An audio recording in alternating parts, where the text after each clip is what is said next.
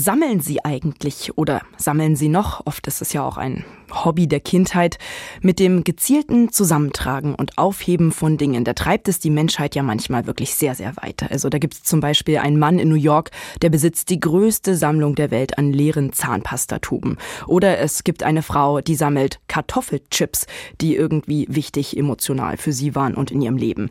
Ganz anders, aber trotzdem auch sehr kurios, sind natürlich ganze Generationen von Kindern und Jugendlichen, die ab den 2000ern Pokémon gesammelt haben. Ich übrigens auch. Das war sehr wichtig für uns damals und man sollte sie ja alle fangen, das kleine Gameboy-Spiel. In Gathers Leben in Sachsen-Anhalt, da ist man beim Thema kuriose Sammlungen genau richtig. Denn dort gibt es eine der größten und ältesten Genbanken der Welt. Weltgeschichte vor der Haustür. Ein MDR Kultur Podcast. Hallo, willkommen. Schön, dass Sie wieder mit dabei sind. Ich bin Linda Schildbach und ich hoste diesen Podcast hier, der alle zwei Wochen Geschichten aus unserer Region erzählt. Die, die die Welt verändert oder zumindest Weltgeschichte geschrieben haben. Charlie, dieses Mal geht es also um die Gensammler von Gattersleben. Das klingt für mich so ein bisschen wie eine TKKG-Folge oder eine Drei-Fragezeichen-Folge. Spannender Titel, Alliteration, alles ist mit dabei. Ja, aber ich muss dir als erstes mal widersprechen. Also kurios ist einfach ein falsches Attribut oh. für die oh. Sammlung. Ach. Kein Vergleich da zu Kartoffelchips Gene. und da. Nein, da liegen Samen. Eine Genbank ist keine Bank, wo in einem Tresor Gene rumliegen, sondern was man in Gartersleben sammelt, sind Samen von Kulturpflanzen, die die genetische Information speichern. Der Samen als der Hüter der Gene, der liegt dort. Aber spannend bleibt es trotzdem. Spannend, total spannend, ganz wichtig für uns, für alle. Also man ahnt ja gar nicht, was es dort alles so gibt. Also in der Hinsicht ist es wirklich wie eine richtige Wunderkammer. Wow, du hast sie besucht und ich würde sagen, die ganze Geschichte, die hören wir jetzt von dir, Charlie. Das Feature von Hartmut Schade, natürlich gesprochen von Conny Wolter.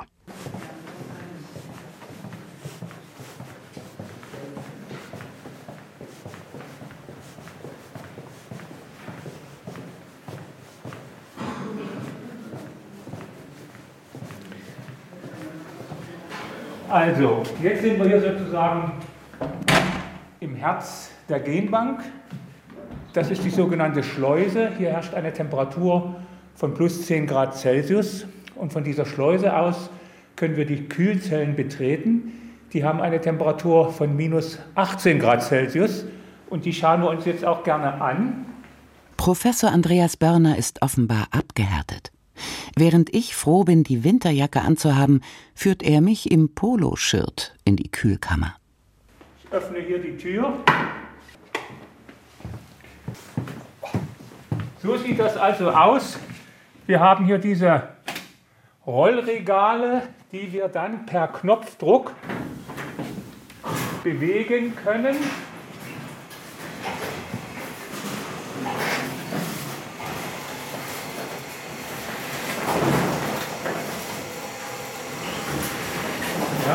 Lagert das Saatgut bei minus 18 Grad Celsius in diesen Glascontainern. Glascontainer? Ich würde die Gefäße als Weggläser bezeichnen. Altertümliche Einweggläser mit Gummiring und Federklemmen, wie sie heute kaum einer noch verwendet. Genbankmanager Andreas Börner lobt ihre Vorzüge. Wir nutzen diese Gläser schon von Anfang an. Zum einen sind sie stabil und dicht und zum Zweiten wissen wir ja nicht, wenn wir Kunststoffbehälter benutzen würden, wie sich diese Samen in diesen Kunststoffbehältern, die ja auch immer gewisse Weichmacher und Dinge enthalten, überleben könnten. Hier wissen wir, unter diesen Bedingungen können wir die Samen sehr lange aufbewahren. Und das in diesem Glascontainer, das ist das sogenannte aktive Muster. Dann gibt es ein Basismuster, das ist in solchen Aluminiumtüten eingeschweißt unter Vakuum. Wir wissen heute, wenn wir die Samen unter Vakuum aufbewahren, halten sie noch mal länger. Gewissermaßen das Backup der Samen in den Einweggläsern, denn nichts wäre fataler, als wenn eine Pflanzensorte verloren geht.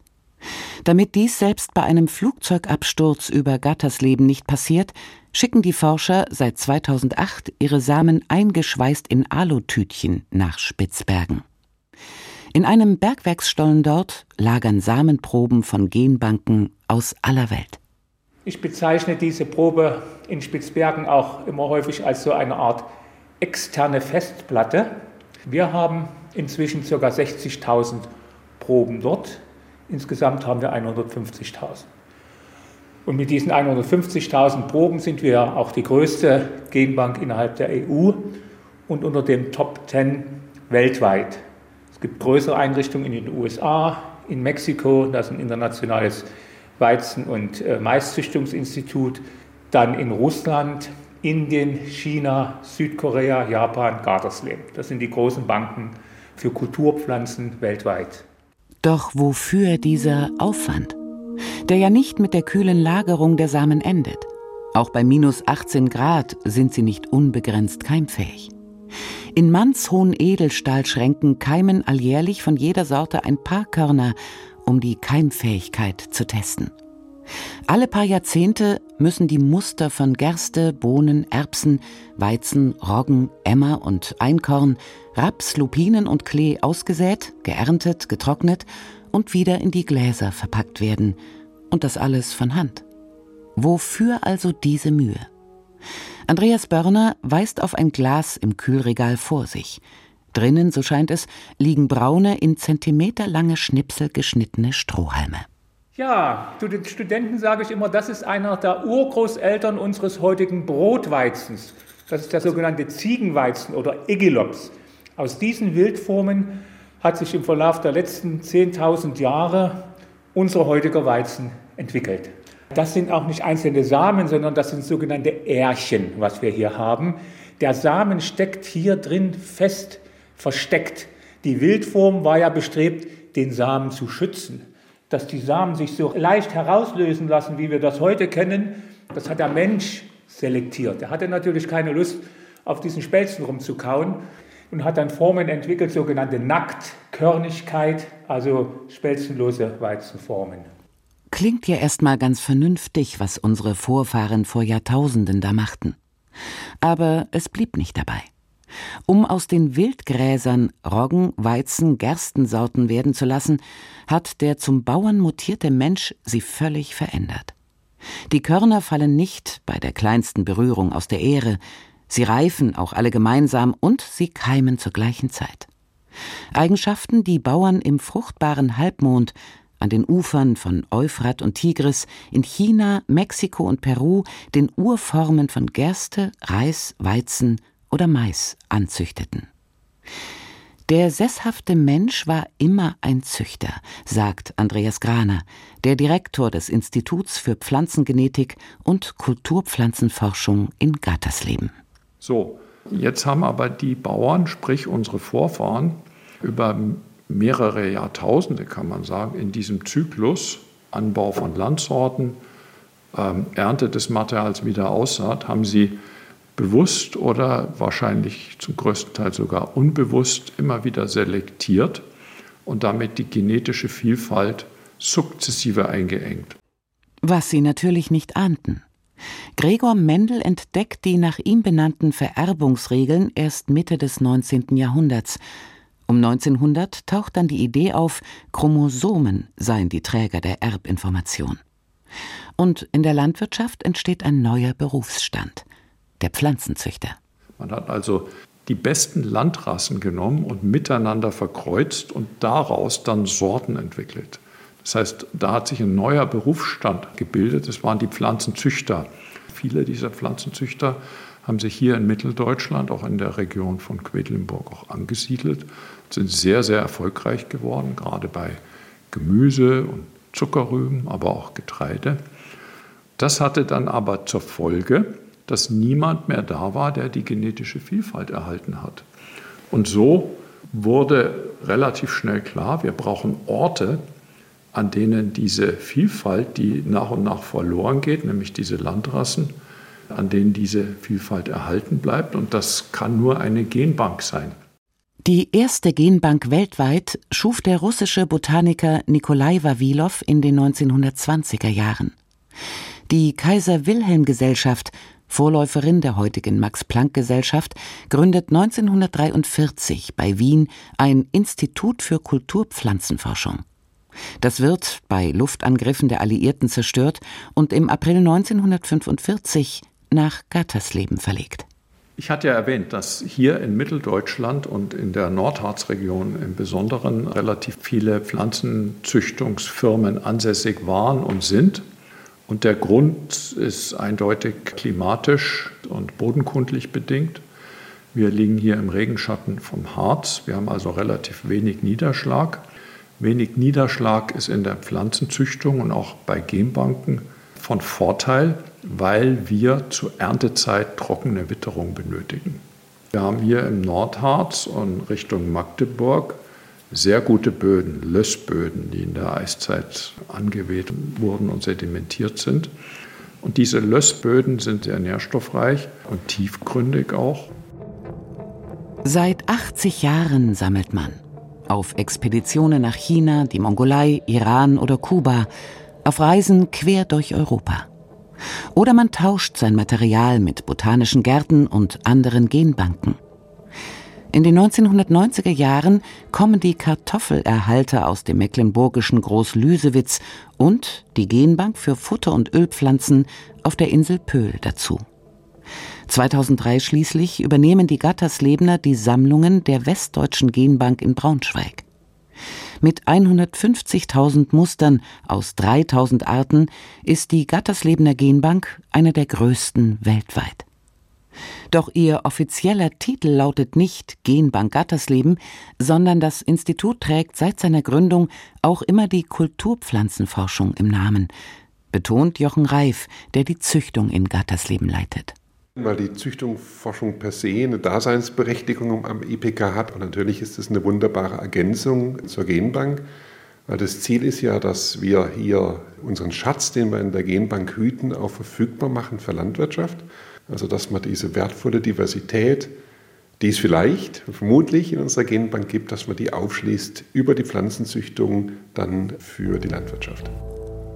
Gut 100 Jahre nachdem die vielen lokalen Sorten durch moderne ersetzt wurden, kehrt sich der Züchtungserfolg um.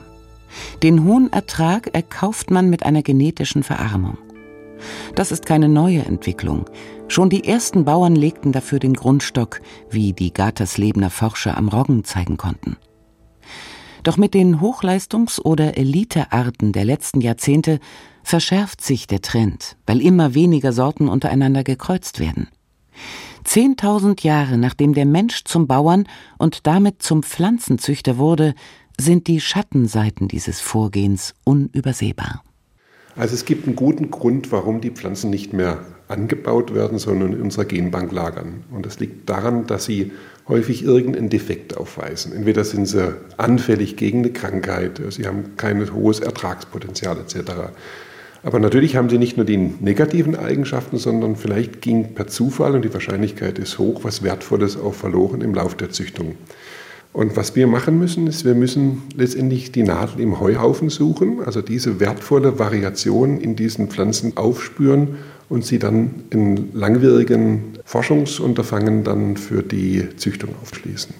Nicht grundlos stellt sich Jochen Reif als quantitativer Genetiker vor.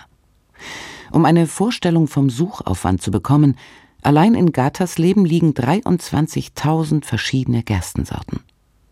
Bei einer israelischen Wildgerste bemerkten die Wissenschaftler, dass sie sich von Wassermangel kaum beeindrucken lässt.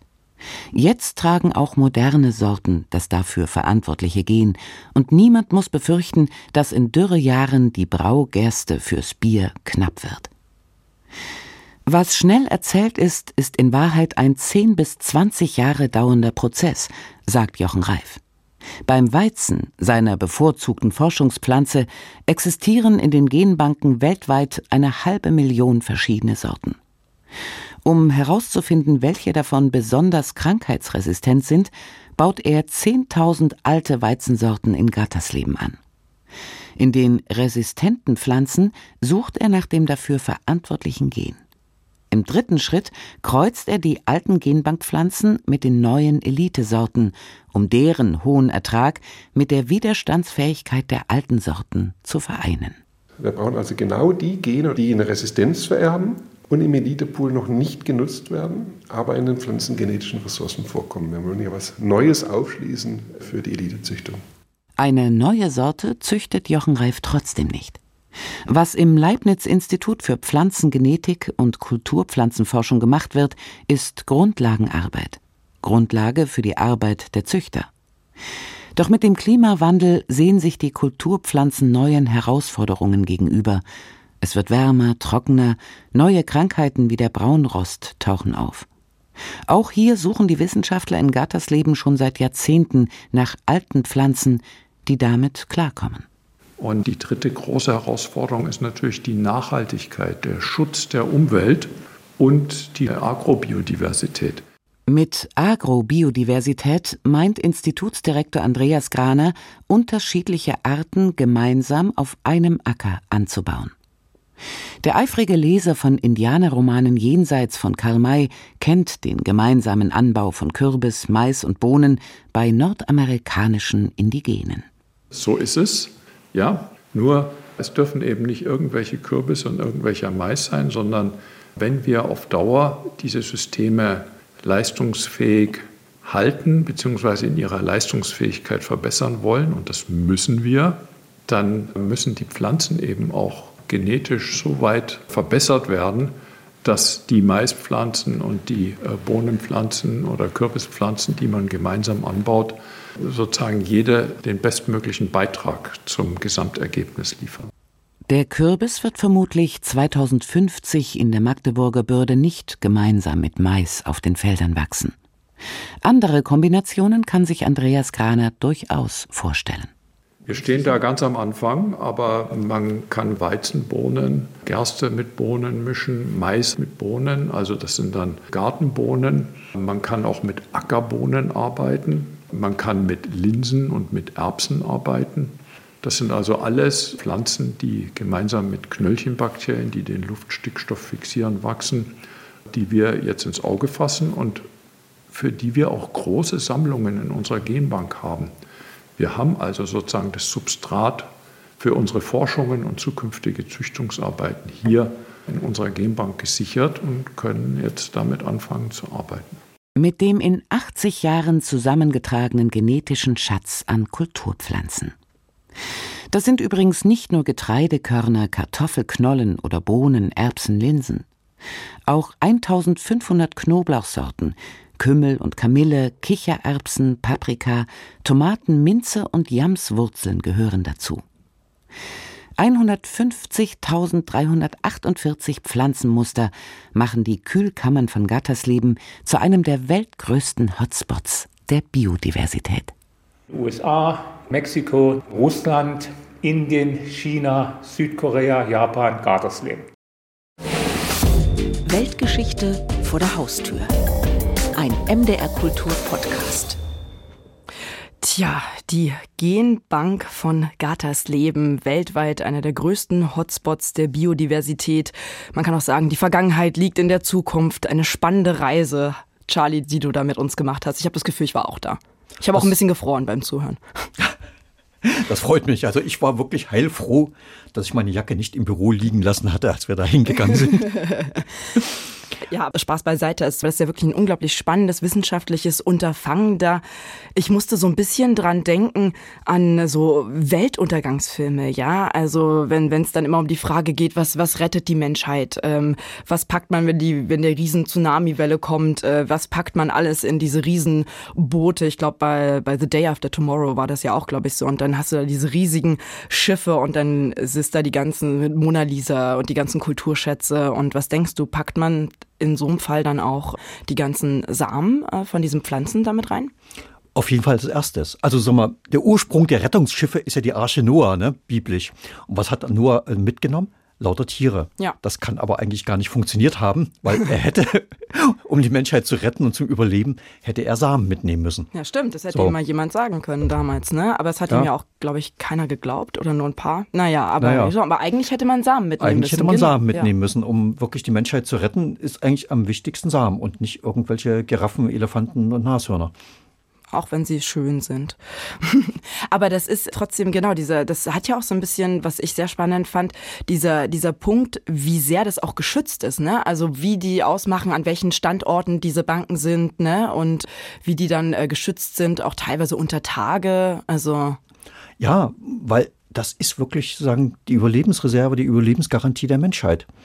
Und deswegen gibt es ja seit 2008, ist ja noch gar nicht so lange, dieses Projekt in Spitzbergen, wo aus aller Welt Samen hinkommen und dort eingelagert werden. Damit jede Genbank, die es ja weltweit gibt, äh, nochmal so ein Backup hat. Oder mhm. zumindest von den wichtigsten Sorten. Also es liegt ja nicht die komplette Sammlung von Gartersleben dort und auch nicht von anderen. Aber man hat einfach begriffen, wie wichtig es ist, diese alten Samen zu haben, um möglicherweise gegen eine Epidemie, also was wir jetzt mhm. gerade mit Corona durch haben, das kann ja natürlich auch mal mit dem Weizen passieren. Da klar, taucht plötzlich ein Pilz auf und befällt ruckzuck weltweit die Weizenvorräte und lässt sie absterben und dann haben wir eine Hungersnot oder Reis oder Mais. Ja, ja, also und haben wir gerade wirklich erlebt, was passiert, wenn da so eine Mikrobe kommt und letztlich wovon ich gesprochen habe, diese Resistenzgene, die man in alten Pflanzen sucht, das ist ja nichts anderes als beim Menschen. Also es gibt immer einen ewigen Wettlauf zwischen Mikrobe und Pflanze mhm. und so wie zwischen Mensch und Bakterium. Ne? Mhm. Und ja, dafür braucht man dann natürlich einfach immer so eine Reserve noch, wo man zurückgreifen kann und suchen kann. Gibt es da nicht vielleicht doch irgendeine resistente Sorte? Hm, das ist unglaublich spannend. Gut, aber wahrscheinlich können wir jetzt keine MDR-Kulturreise nach Spitzbergen machen. Das wäre dann natürlich nicht vor der Haustür.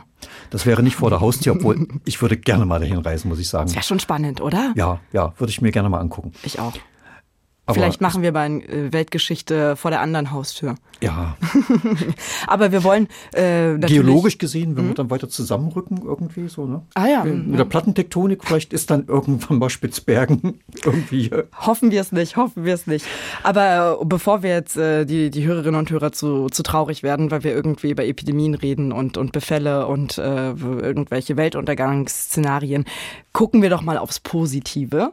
Denn du hast mir ein bisschen ein kleines Projekt mitgebracht, dass man ja tatsächlich auch heute oder ab morgen oder ab wann man möchte in seinem Garten oder auf seiner Terrasse die Welt retten kann. Was ist das für ein Projekt? Genau, es gibt ein großes Forschungsprojekt in Gartersleben, das oder eigentlich ein EU-weit ist, aber Gartersleben ist einer der Projektteilnehmer.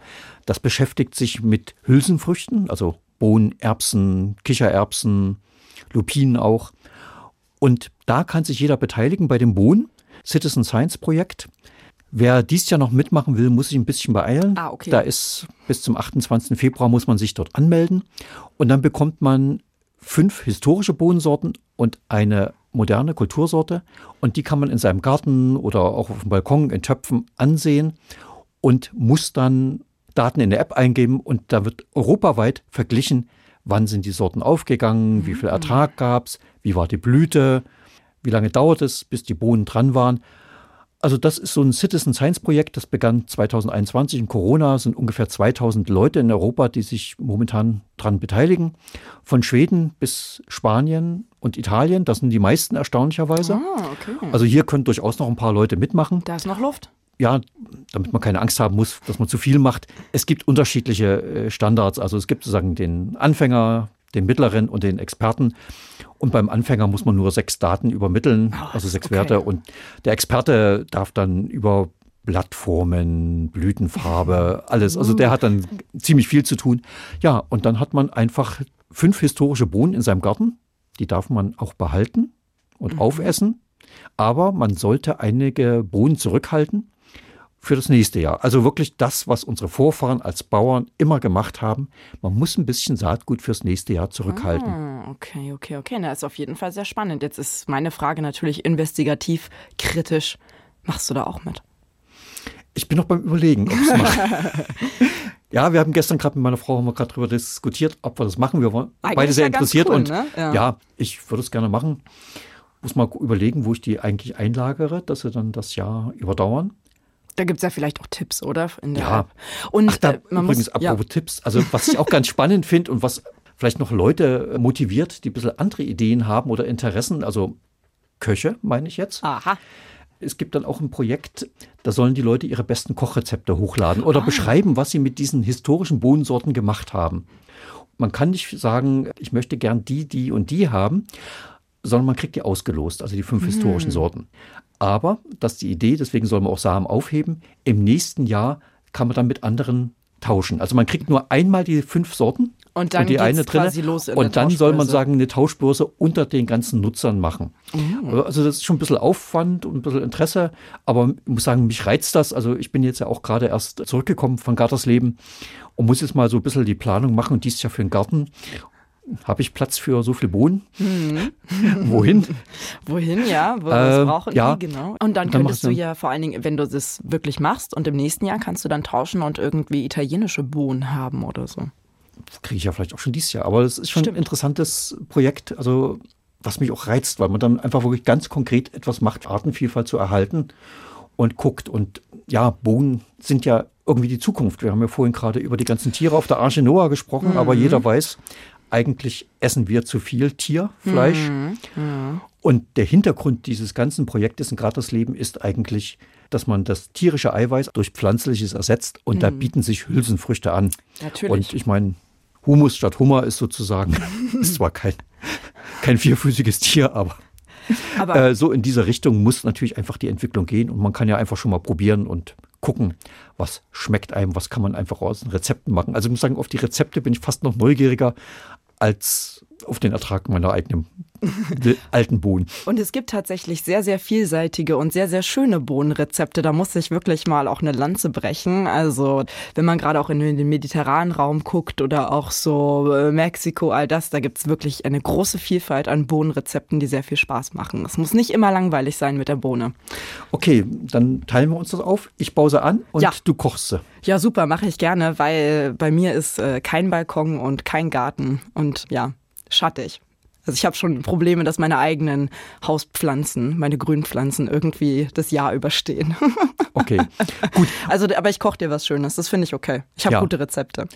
Und für alle, die den Podcast jetzt nicht gleich hören, sondern erst nach dem 28. Ah. Februar 2023, das Projekt geht weiter. Man kann sich dann also auch im nächsten Jahr noch dort bewerben. Ja, und wunderbare, nicht Rezepte und auch keine Bodenideen, aber spannende Weltgeschichten vor der Haustür. Die hören Sie in unserem gleichnamigen MDR Kultur Podcast. Den finden Sie auf mdrkultur.de und natürlich überall da, wo es Podcasts gibt.